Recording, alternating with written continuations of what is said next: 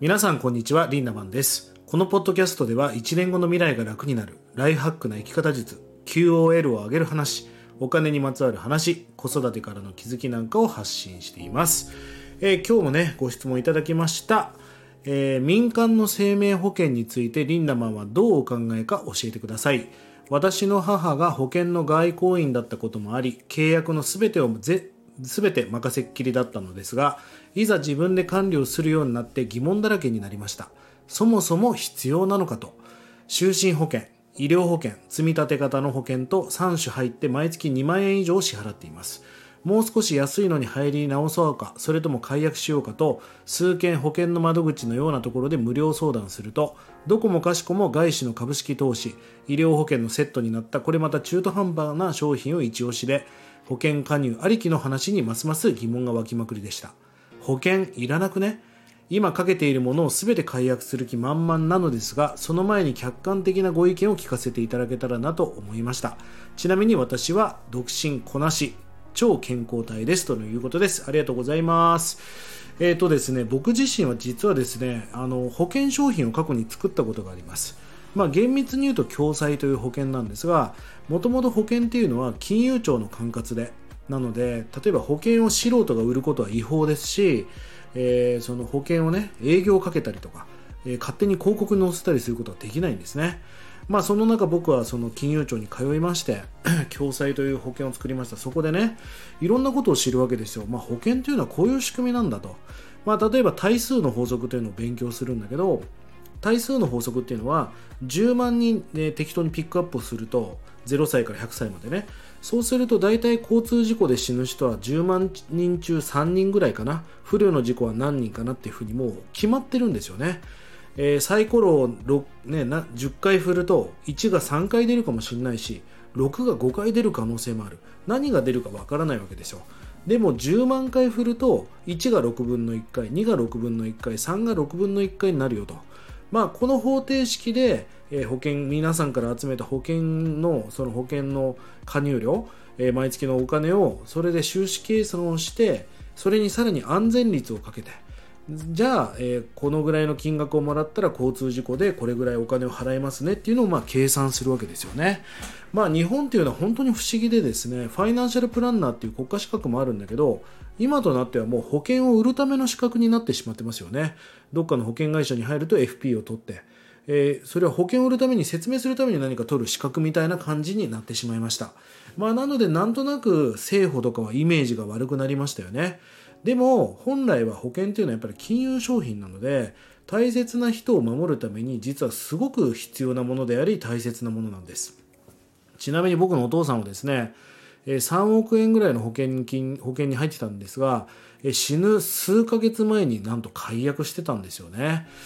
まあ、あの今となってはその保険金があったら僕はダメな人間になってたと思うんで全然良かったんですが、まあ、ある意味保険というのはもしかしたら死なないために書けるようなものなのかもしれませんね。さあ、今日の質問の回答していきたいと思うんですが、今日の質問の回答はですね、実は答えがないんです。え、これは人によります。そして皆さんが何を大切にするかによって変わるので、これが正解だなんてないんですね。えちょっと調べてみたんですが、日本人の10人に7人は何らかの保険に加入しています。実際僕の周りでもですね富裕層の方で保険に入ってない人も実はたくさんいるんですよね。日本には高額医療制度っていうのがあるんです、まあ、だから保険いらなくねというのもわかるんですが実は高額医療制度に対象にならないものもあるんですね。例えば先進医療費。それは保険外のものですし例えば差額のベッド代とか入院時の日用品とか食事代とか、まあ、こういったものは高額医療制度では対象になりません。1日あたりの入院費用負担もちょっと調べてみたんですが、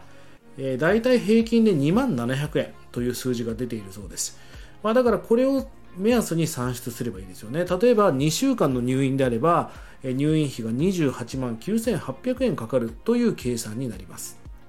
これからね、ちょっと皆さんに5つのポイントをお話しするんで、まあ、それをね、1つの材料にしてほしいんですが、まず1つ目はいくら受け取りたいかですよね。入院の給付金がいくら受け取りたいのか。入院の限度日数。1, 1回の入院に対して保証の対象となる入院日数は何日必要なのか。そして手術給付金額とかが必要なのかどうか。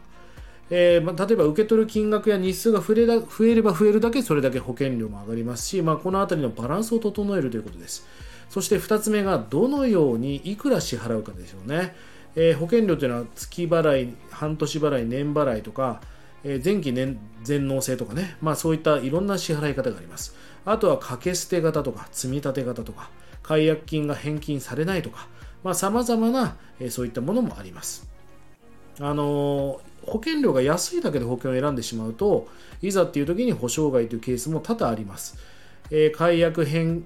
えーと、払い戻し金もね考慮にして、まあ、この辺りを計算していかなきゃいけないということです、えー、3, つ目3つ目がですねいつまでに必要かです。まあ、定期医療保険と言われる契約当初の保険料というのは終身医療保険よりも割安なんです。一定期間だけ保証を手厚くしたい人に向いているのが定期医療保険ですね。そして終身医療保険というのが保証が一生涯継続するもので老後も医療保険を持ちたいという人に向いています。えまあ、ポイントはですねメリットデメリットが表裏一体なわけです。えどちらがいいか人それぞれなので、まあ、商品別にね保証内容というのを比較していく必要があります。まあ、あとは4つ目が誰のために備えるかですよね。大きくは一般的な医療保険と引き受け基準緩和型と言われるね医療保険の2つに分かれています。あとは年齢、年齢によって備えるべき病気のリスクも変化していきますよね。そして性別、えー、男女によってなりやすい病気なんかが違ってきます。えー、もう人それぞれもうぴったり合うなんて保険は違うわけだからちゃんと保証を受けれるように、えー、保険料の負担がならないようにシミュレーションをしていくということが大切になってきますそして5つ目がどのような内容にするかですよね例えば三大疾病特約と言われるがん保険とか急性心筋梗塞とか脳卒中とか三大疾病ですよねこれに特化しているものとか女性特約とか女性独自の乳がんとかそういったものに特化しているものあとはがんに特化するものもありますよね。がん保険、え通院特約とか先進医療特約とか、まあ、こういったものを、まあ後でオプションでつけていくと、え、不要な特約はね保険料の負担を増加させるだけなので公的な保証や加入中の保険なども考慮していくということが重要になってきます。まあ5つのこの話を聞いただけでも、まあ、皆さんの本当に、えー、ライフスタイルによって大きく変わってくるわけですから、まあ、この辺りを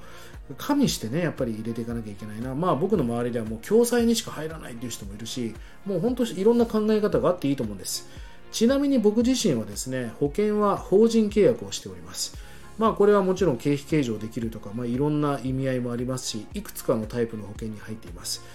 あのまあ、僕はその別に病気になっても払えるぐらいの蓄えはあるんですが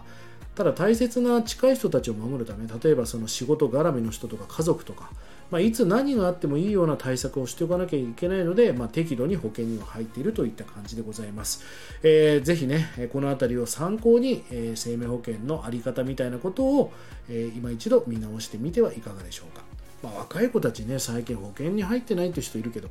あまりにもそれは無知すぎるし、なんかそれはどうなんだろうと思うわけですよね。まあ、多少のその保証っていうのは絶対必要だし、今日の俺が親父の話をしましたけど、本当に死なないための保険なのかもしれませんし、ぜひそのあたりを参考に皆さんのライフハックにお役立てください。えー概えー、下の概要欄にね、公式 LINE の URL も貼り付けておりますので、ぜひ参加してください。そして取り上げてほしいテーマやお題なんかがありましたら、気軽にコメントや DM してください。それでは今日も素敵な一日をリンダマンでした。まったね